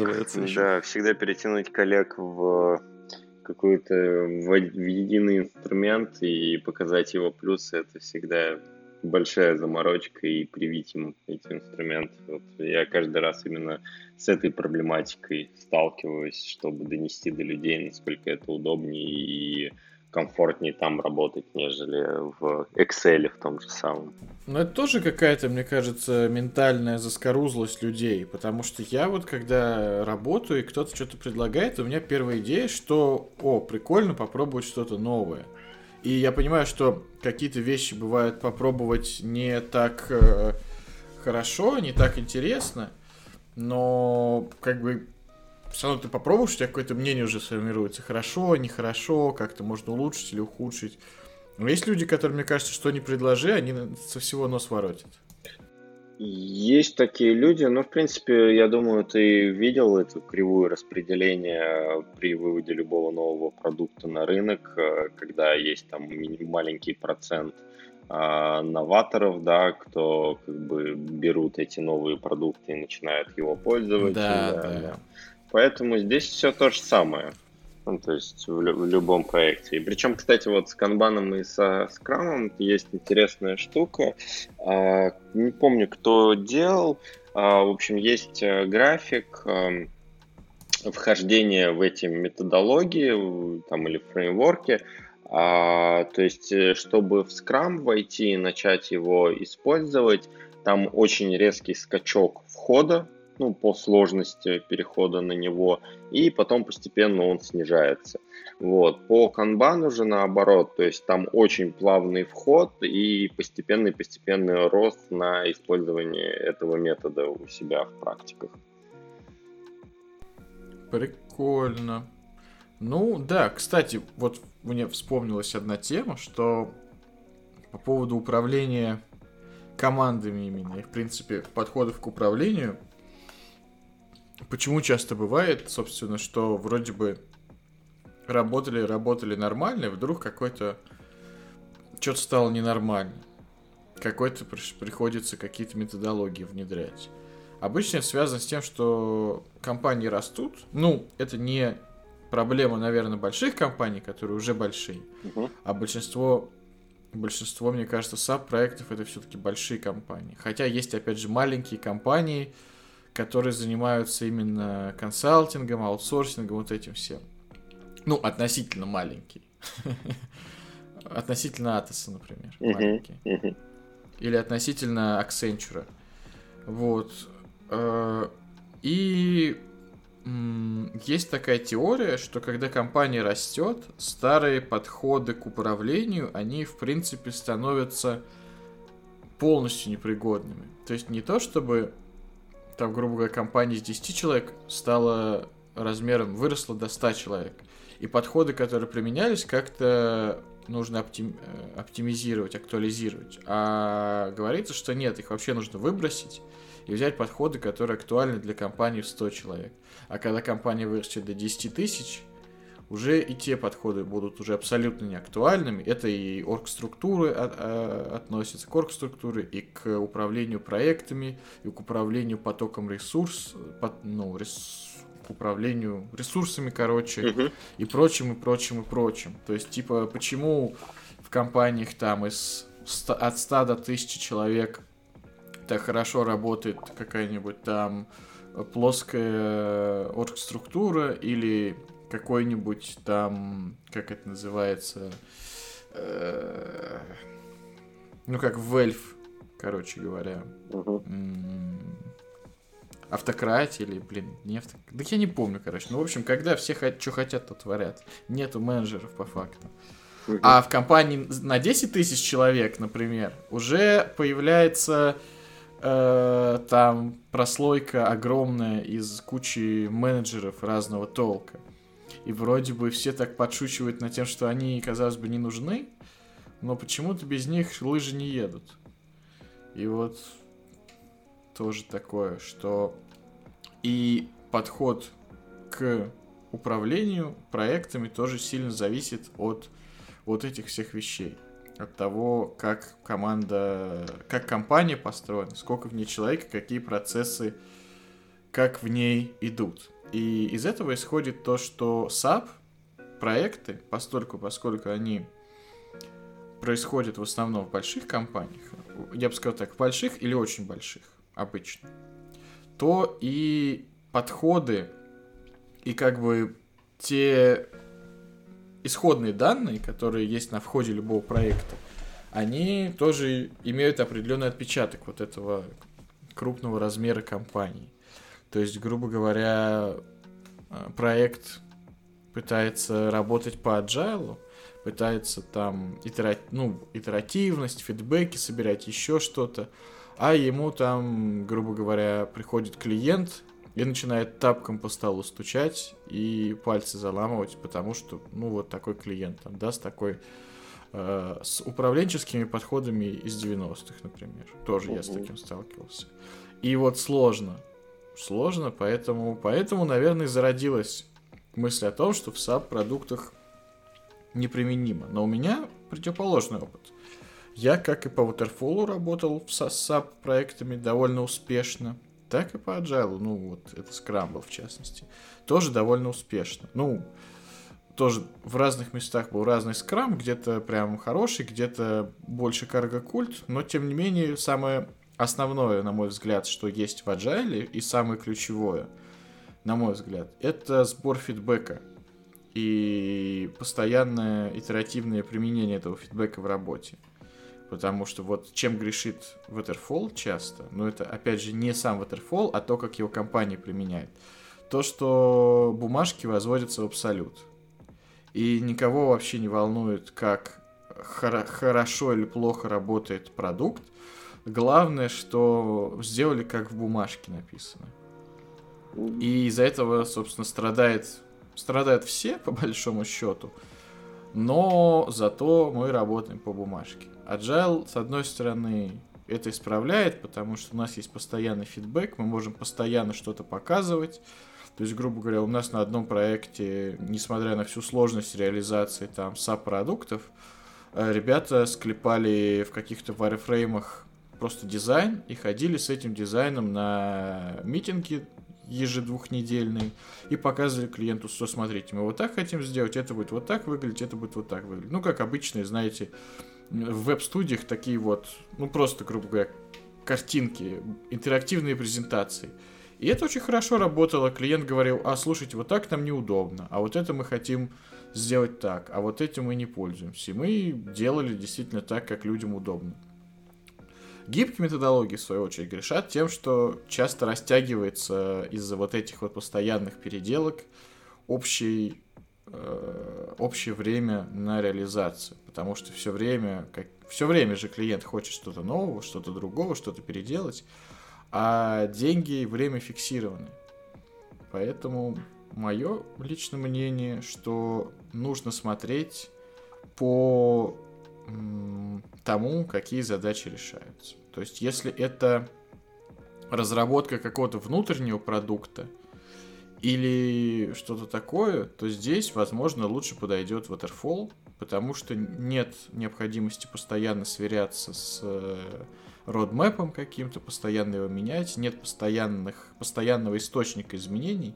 Все как вначале решили, ну, худо-бедно оно так и будет. А вот когда есть, э, например, какой-то проект внедрения куда-то, и внедрение там люди уже с какой-то другой системой работали, например, они привыкли, у них есть свои потребности, еще что-то. Вот тут Agile очень хорошо будет себя вести, чтобы постоянно ориентироваться на то, что реально людям нужно, с чем людям будет удобно и приятно работать. Потому что, ну, на мой взгляд, как бы основное это делать продукт, который не просто работает, но чтобы он как бы уменьшал ежедневную боль людей, которые с этим всем имеют дело. Ну, как-то так. Полностью с собой согласен. Мне очень нравится одно сравнение на одной из конференций по гибким методологиям. А, я видел а, такое сравнение. Waterfallная модель — это там был образ большого грузовика, полностью набитым деньгами, вот, который куда-то несется. Вот. А гибкие методологии сравнивались с краном, а, ну, не подъемным краном, а краном, который водопроводный, у которого ты периодически открываешь задвижку, и наливаешь только нужное количество денег в стакан, сколько тебе нужно ну, для закрытия потребностей каких-то на этом проекте. Вот. И то есть этот кран ты можешь открывать, в принципе, бесконечно, если у тебя там бюджеты не лимитированы. Потому что, как правило, когда внедряется какой-то проект, все равно после внедрения этого проекта остаются какие-то еще хотелки, еще доработки, еще до оптимизации, еще какие-то дополнительные интеграции и так далее. И вот этот вот кран в виде гибких методологий позволяет дальше это тянуть. Но, как ты правильно заметил, что в большинстве, особенно российских организаций, а, есть четкий а, бюджет на проект, а, есть э, четкое понимание того, что должно быть автоматизировано, есть какое-то техническое задание изначальное, которое, как правило, в конце проекта там от него остается 30-40%. Вот. И э, что в этом случае а, Waterfall может сработать, но, опять же, как показывает практика, все, все равно не всегда она срабатывает. И как раз с гибкими методологиями есть основная проблема а, непонимание у заказчика, что в рамках определенного срока будет сделан не полный объем того, что было оговорено в начале, а будет сделан тот объем, который на самом деле вам нужен. Но при этом могут куда-то убраться там какие-нибудь отчетики, которые на самом деле принципе, так как оказывается в конце никому и не были нужны, но которые закладывали в изначальный план. Да, есть такое. Z Namespace. Подкаст про хорошие практики в плохих местах. Ну что, давайте, наверное, переходить к следующим темам. А именно, у нас на повестке дня новая технология SAP, а именно GCTS. GCTS который расшифровывается как Git Enabled Change and Transport System, которая, насколько я понял, появилась в 19.09. Это система или это тул или технология, я не знаю, которая позволяет таскать транспорты через гид. Ну, точнее, синхронизировать их с гитом из коробочек. Вы что-то слышали про это, коллеги? Я только поверхностно слышал, что наконец-то, наконец-то между девовской системой и остальными системами как раз-таки появится эта прослойка в виде гита, чему я бесконечно рад потому что, ну, поработав там два года на Java и привыкнув максимально к возможности делать форки, как бы не мерджить их э, в основную ветку, как бы с разбиением по версиям и работать с несколькими версиями продуктов, это, конечно, прелестно. То есть после CTS, да, стандартного, когда ты сделал, заком... закоммитил, перенес, сделал, закоммитил, перенес, и потом откатиться проблематично, это, конечно, очень тяжело. Вот. Плюс я думаю, что появление гита даст возможность перехода абапа все-таки в сторону локального тестирования и локального запуска некоторых разработок но пока что я плохо понимаю, как это все будет жить э, с, с энхансментами, с юзер-экзитами и тому подобными вещами. Илья Виноградов, а ты уже слышал что-нибудь про GCTS? Ну вот я сейчас смотрю эту статью, и, судя по всему, э, комит там совершается в момент релиза или деблокирования запроса в разработческой системе. То есть, в принципе, для э, разработчика-то ничего не меняется, по крайней мере, пока. То есть, вот как это было, вот эти вот э, э транспорты, да, так они и остаются. Другое mm-hmm. дело, что каждый комит хранится потом в гите, и, наверное, вот с точки зрения тестовой продуктивности, это может быть веселее, интереснее, можно будет легко переключиться на другой какой-то предыдущий там комит или какую-то, не знаю, действительно ветку на другой бранч. Но mm-hmm. что-то пока, пока я не понимаю, чего это,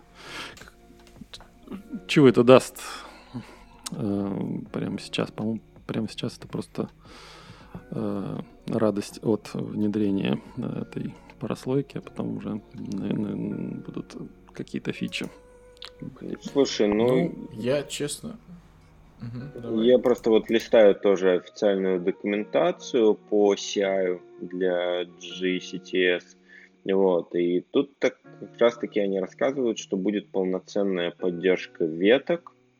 Вот, то есть э, фича ветки, мастер ветки, maintenance и продакшн.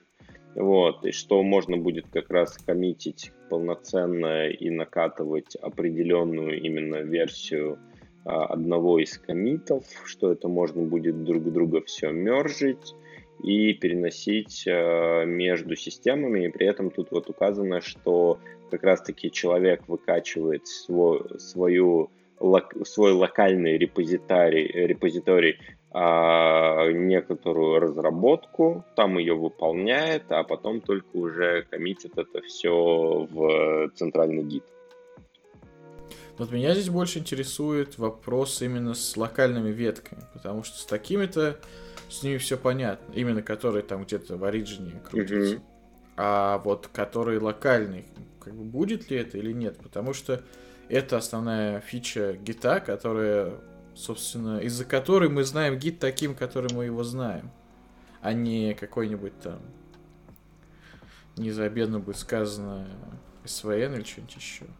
Ну вот, судя по картинкам, вроде как будет какой-то локальный репозиторий, но как это будет выглядеть на практике, очень большой вопрос. Ну, надо смотреть. В целом, как бы, гид сам по себе хорош двумя ключевыми моментами. Первый это тот, что он позволяет делать локальные копии, локальные ветки – и работать именно не как все системы контроля версий до него, у которых был какой-то центральный репозиторий, и если ты хочешь вносить изменения, ты вносишь их сразу туда. А, а тут возможность как бы между переключаться между этими ветками. То есть, грубо говоря, в SAP есть возможность, грубо говоря, там какую-то версию вести, и она будет, ну, вот этого какого-нибудь объекта, она будет у вас неактивная, пока вы ее не активируете. Это можно сказать, ну, тоже нечто, нечто, нечто подобное ветки, которую там, которая еще не мержится. Но он в таком неактивном состоянии у вас один доступен вам. А то можно просто делать сколько угодно веток на то, что вам нужно. И просто нужные, нужные мерджить уже куда-то там в какие-то корневые основные ветки, которые у вас там есть. В девелоп или еще куда-то. И второе, да, это... Да. да. И второе, это то, что гид всегда работает именно с патчами. То есть с набором изменений. Не как э, тот же CTS в... Или как он там называется? В Абапе. Mm-hmm. Да, который именно объекты несет, которые изменились целиком. А гид несет скоп изменений. Изменений может быть, например, один символ в коде. Или что угодно. И за счет такой особенности их очень удобно мержить друг с другом. То есть, грубо говоря, когда вы сделали одно, а ваш коллега сделал другое в одном объекте, например, но в разных местах, это можно смежить вообще без всяких конфликтов. То есть текущим это сделать очень сложно, особенно когда какие-то начинаются хитрые транспорты между системами. Там все вот это вот постоянно кол встает. Э, гид это все разруливает как бы out of the box. И это тоже очень удобно, и очень удобно откатываться между какими-то версиями и прыгать между ними, потому что это просто дельта. И дельту всегда можно в две стороны применить. Угу, согласен с тобой. Но вот есть, если я правильно понимаю то, что написано в документации, вот эти вот локальные среды разработки, они будут все-таки выделяться под определенные команды. То есть это не совсем локальная версия у тебя на машине, вот, а это именно э, локальные какие-то типа системы, что ли, на сервере, в которых будут работать параллельно две команды. Ну, скорее всего, да, потому что на данный момент довольно проблематично э, от, отъединить код от SAP как такового. То есть, грубо говоря, разрабатывать код просто в IDE, а запускать его как бы именно в application сервере. Но по факту оно в том же Eclipse каким-то похожим образом делается, да не совсем похожим. И поэтому как бы просто иметь код локально, это нет в этом в Абапе на данный момент никакого смысла, потому что все равно его никак не получится запустить, не залив на application сервер и не сактивировав его там. Поэтому да. Но в целом логично, если действительно будут это какие-то на application сервере хотя бы выделенные, я не знаю, возможности, грубо говоря, активировать не для всех сразу, а для только команды, это будет супер, потому что я помню, э, с некоторых проектов, как мне там консультанты писали гневные письма, почему у меня не работает то все, как вы смели там свои изменения активировать, неужели вы там, ну, в общем, такой, такие потоки сознания, хотя оказалось потом, что, ну, не наша в том вина была, но это все забавно, вот, чтобы такого не происходило, э, разработческий environment должен быть изолирован, и чем больше он изолирован, тем лучше. Угу. Возможно, вот этот GCTS в этом поможет. Да, будем надеяться, потому что гита очень сильно не хватает. Ну, ждем, ждем. Да, в целом не хватает нисколько самого по себе гита, потому что, ну, транспортная система в SAP, она сама по себе не такая уж плохая. Она очень сложная и очень хрупкая.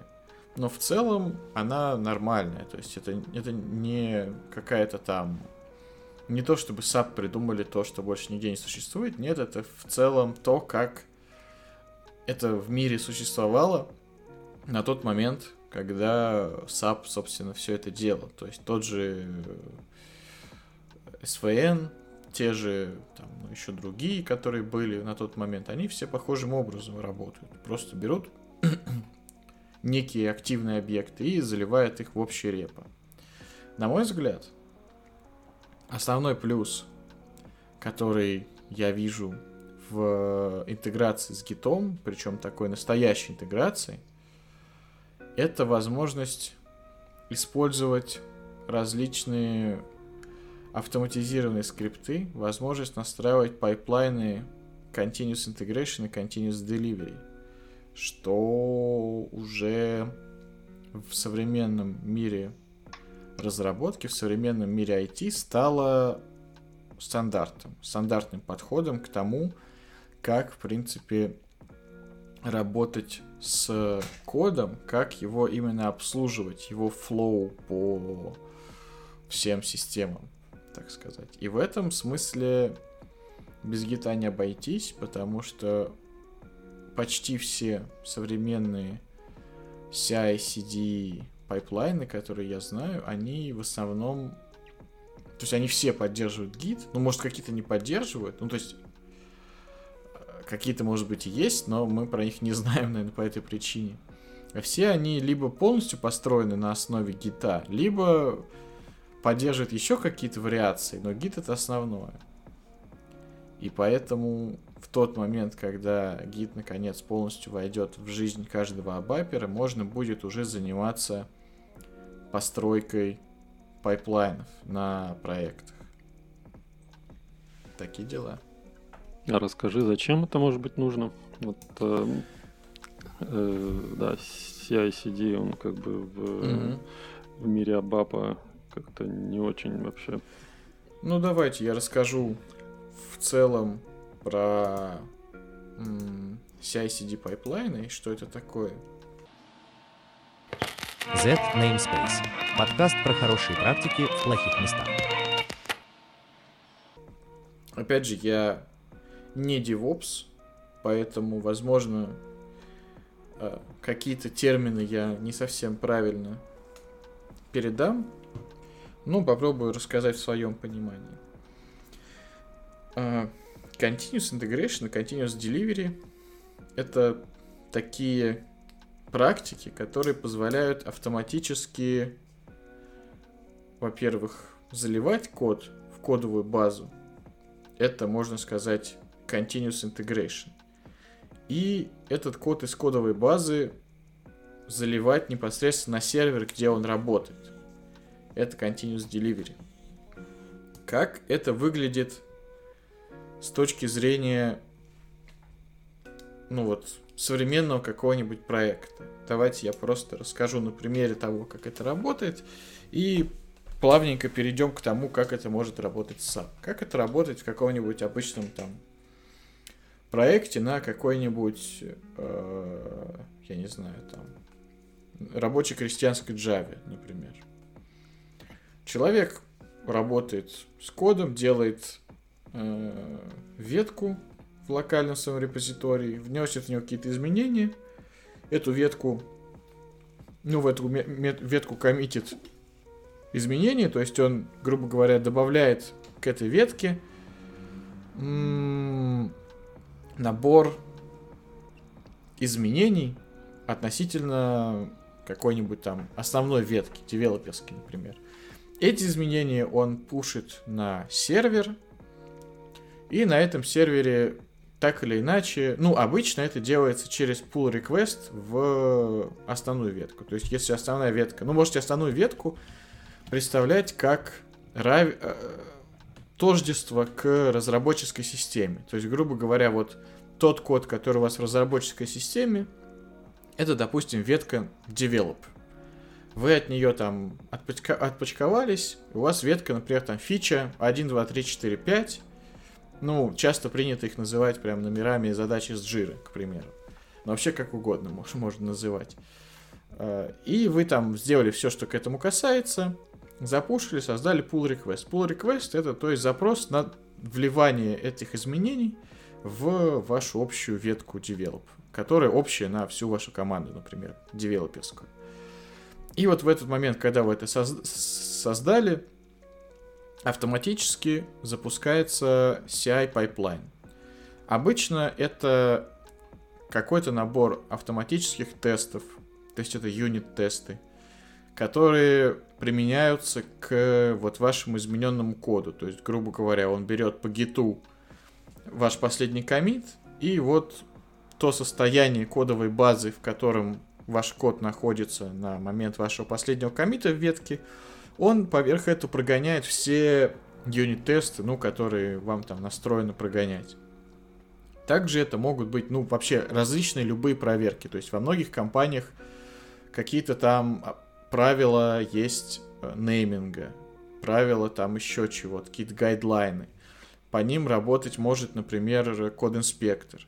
Код-инспектор также может работать, ну, что-то подобное код-инспектору, либо сам код-инспектор, либо что-то подобное может работать в CI-CD. То есть, грубо говоря, вы прогоняете свой код-инспектор, вы прогоняете юнит-тесты, вы прогоняете, ну, я не знаю, может быть, например, какие-то автоматизированный тест, э, такой именно аудиторский, какой-то безопасность, без, ну, security. То есть в некоторых языках есть библиотеки, которые позволяют код статически проанализировать на безопасность. Не очень хорошо, но в целом как-то. Еще что-то, еще что-то что-то проверяется, если ваш код полностью соответствует вот этим статическим проверкам, то значит он окей для того, чтобы его влить в общую базу. Ну, может быть, не окей, а, например, нужно еще код-ревью провести. Опять же, очень легко провести код-ревью, потому что достаточно зайти в этот pull request, и в нем всегда будет видно, какие были изменения сделаны. И можно не искать, грубо говоря, там весь огромный проект просматривать, а посмотреть, какие конкретно были изменения и дать по ним комментарии.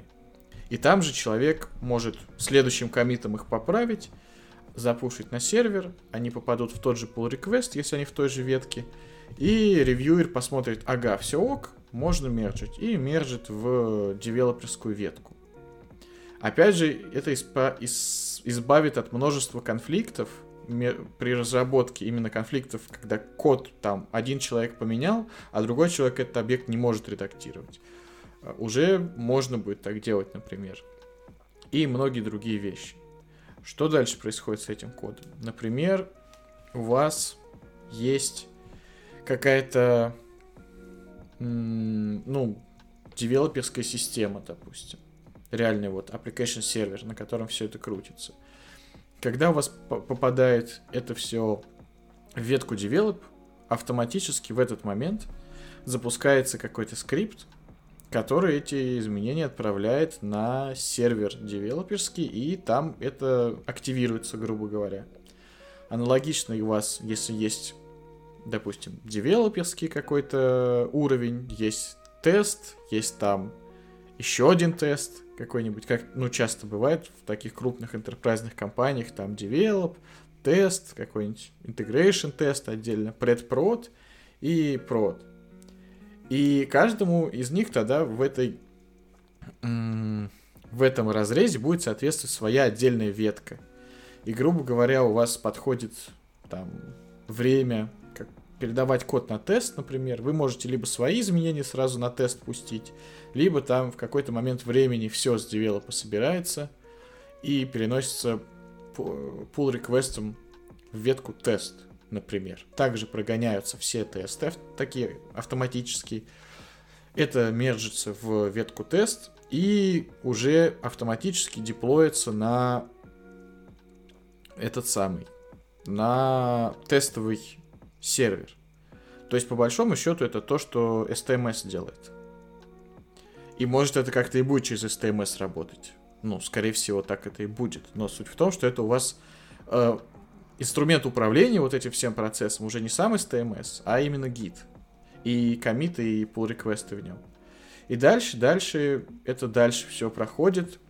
И в какой-то момент у вас, например, по релизу все изменения собираются в отдельную там ветку для релиза, и потом вся эта ветка мерджится в там предпрод, а потом в прод ветки и, соответственно, заезжает автоматом на ваш продуктивный сервер.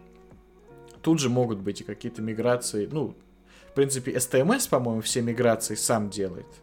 То есть вам, как разработчику ABAP, не нужно думать над тем, как там данные мигрируют. Обычно, если вы вносите изменения в какие-то объекты дикшенери, SAP сам создает нужные миграции, но бывают случаи, когда нужно руками сделать миграцию данных, например, там из старой таблицы в новую. Тоже это можно как отдельный шаг в Continuous Delivery пайплайне сделать, что, грубо говоря, сначала у вас применяются изменения, потом у вас запускаются определенные программы, которые запускают миграцию данных, и только потом там что-то еще. Потом это готово к, пользу, к тому, что пользователи с этим работали. В чем основное преимущество? в том, что это все работает автоматически. И это убегает от человеческой ошибки, от человеческого фактора.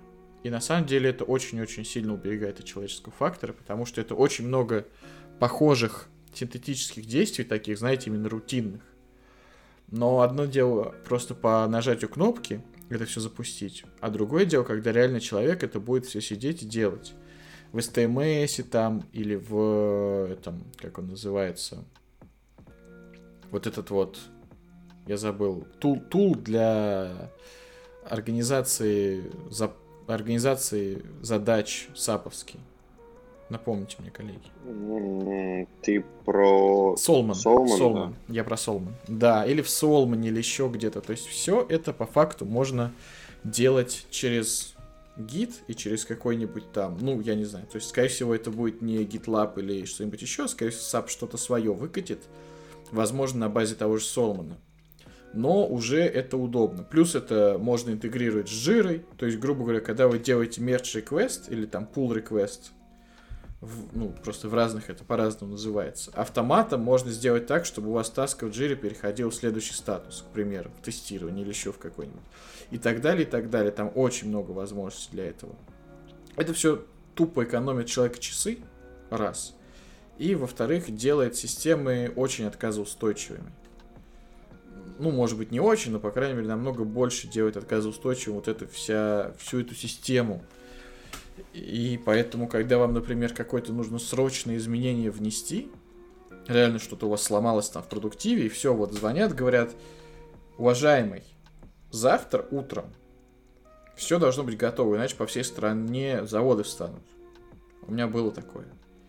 И вот вы исправили что-то, грубо говоря, исправление заняло там 5 минут. А потом это нужно по всем системам протащить, и чтобы везде это заработало. Вот представьте, сколько это времени занимает с таким традиционным подходом. А с э, вот таким подходом это все автоматизировано, и это можно сделать там за минуты. Слушай, ну, Илья, у меня тут созрел вопрос. А как ты думаешь, ну, вернее, не то, что думаешь, веришь ли ты в CI-CD без а, тестов? Да, ну как бы, то есть сам по себе CI-CD это просто автоматический запуск некоторых скриптов э, в момент э, заливания нового кода, либо в, в, в ваш репозиторий, либо в момент, когда этот код, ну, определенные действия. То есть есть определенные события, и на каждое событие назначаются определенные шаги. То есть если у вас нет, например, тестов, ну, вы тогда не будете запускать тесты. Но это не отменяет того, что это позволит автоматически, ну, если это не SAP, а какие-нибудь там... Автоматически например, уронить Python. все. Ну, не, не уронить все, а автоматически, например, собрать, если это какой-то бинарь, например, скомпилировать бинарь. А как многие думают, раз компилируется, значит работает. Вот, э, залить его на сервер, там какие-то переменные окружения. То есть именно такая вот э, административная работа, которую базисник угу. выполняет, там или еще кто-то. Это больше базисная тема, ну, кстати, даже да. не разработческая. Да, и это и много там может быть всякого всего. И как бы, ну если у вас нет тестов, то ну, вы просто не будете запускать тесты и, и все. То есть ваш, ваш, ваша рутина как разработчика не станет от этого хуже, она просто не станет лучше от того, что у вас нет тестов. Но все остальное вот из этой рутины, вы можете упростить, автоматизировать. Ну, то есть здесь многое больше для базисников и администраторов, и кто там есть, будет полезно, нежели для самих разработчиков. Для разработчиков это в основном как раз только тесты, ну, может быть, какие-то статические анализаторы, как тот же э, код-инспектор. Мгм. Вот, вот как-то так. А, кстати, код инспектор или тесты можно как-то повесить на релиз м, запроса? Э, Код-инспектор как-то... Что- Там Что-то, Код-инспектор, Можно. короче, как-то можно вызывать извне, там вот, но это сложно. Возможно, это упростят как раз вместе с гитом, то есть сделают какие-то хуки, так сказать, чтобы через гит все это делать проще. Ну, в общем, как-то это, скорее всего, упростят. А так, да. Но я видел, что в проектах, вот, которые еще несколько лет назад говорили, что они уже используют Continuous Integration через Jenkins, по-моему, они говорили, что уже они как-то это делают. Ну, как-то там это сложно делалось, но, в общем, делалось. Я думаю, что SAP просто это немножко упростит. И, скорее всего, код-инспектор и можно будет запускать автоматически через комиты гита. На, Но время покажет. на самом деле сейчас э, несложно подключить код-инспектор на релиз э, этих реквестов. Вот, то есть это, в принципе, делается в несколько настроек э, в этом, господи, над код-инспектором, я все время забываю, как ATC. Вот, то есть в настройках ATC там можно выставить при э, релизе самих запросов, чтобы запускался код-инспектор, и при наличии ошибок, э, чтобы он не давал релизить такой запрос. Я просто как-то Ну, ковырялся как-то так. Я тоже что-то такое... Я тоже что-то такое видел, когда делал выступление про юнит-тесты. И да, что-то такое есть. То есть, в принципе, это можно будет настроить, но как бы это все очень-очень круто на самом деле, потому что, ну, на самом деле это просто упрощает очень сильно рутину. То есть вам нужно будет сделать одно действие для того, чтобы все вот это вот прошло, а не там 10 разрозненных действий. И это большое, на самом деле, уважение САПу за то, что они наконец-то прислушались к комьюнити, а может быть по другим причинам, но так или иначе пошли э, на встречу и начали впиливать гид в инфраструктуру транспортов. Это очень круто. Мне на самом деле очень интересно, как будет все-таки организованы вот эти вот локальные а, не репозитории, а локальные э, серверы разработок, если я правильно понимаю, или как-то так они будут называться, где как раз-таки одна команда будет работать на одной локальной версии, другая команда будет работать на другой локальной версии. Ну, то есть это, конечно, максимально упростит вообще многие вещи.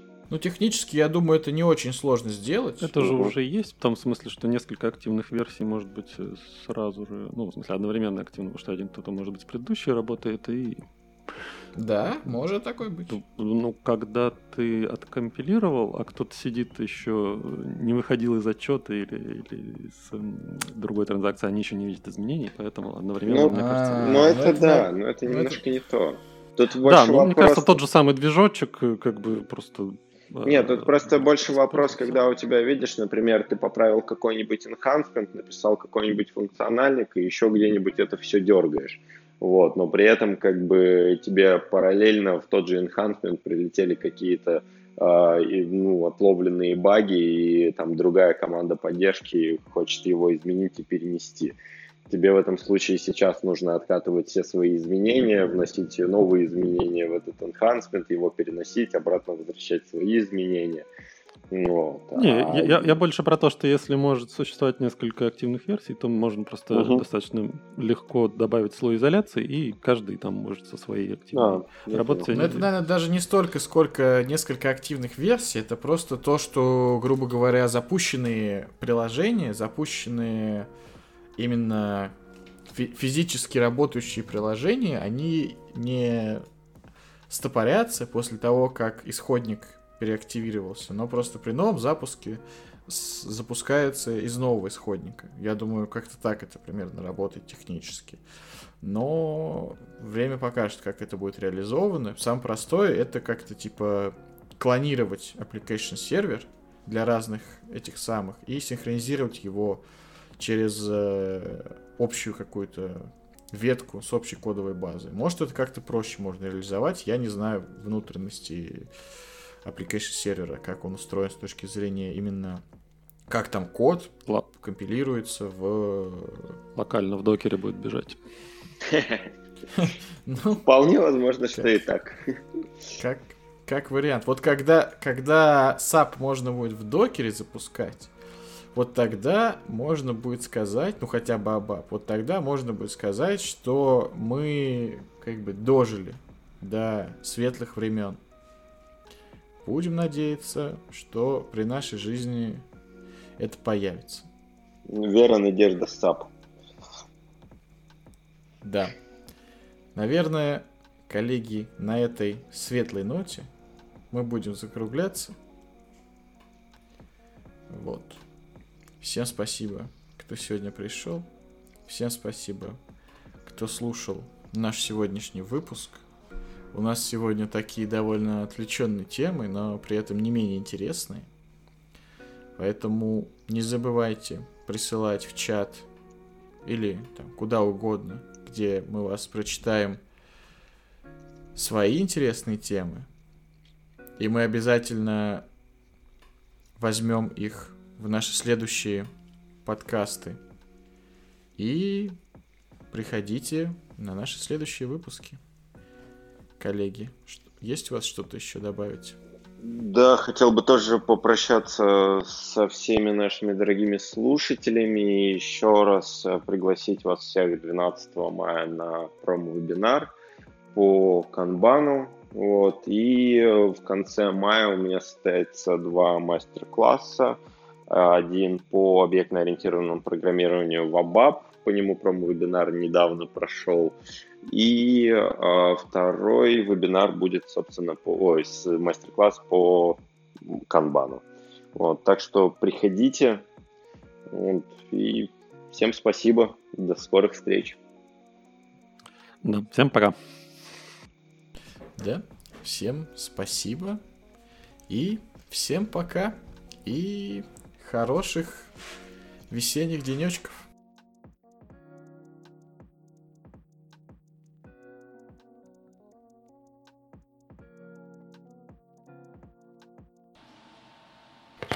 Z Namespace.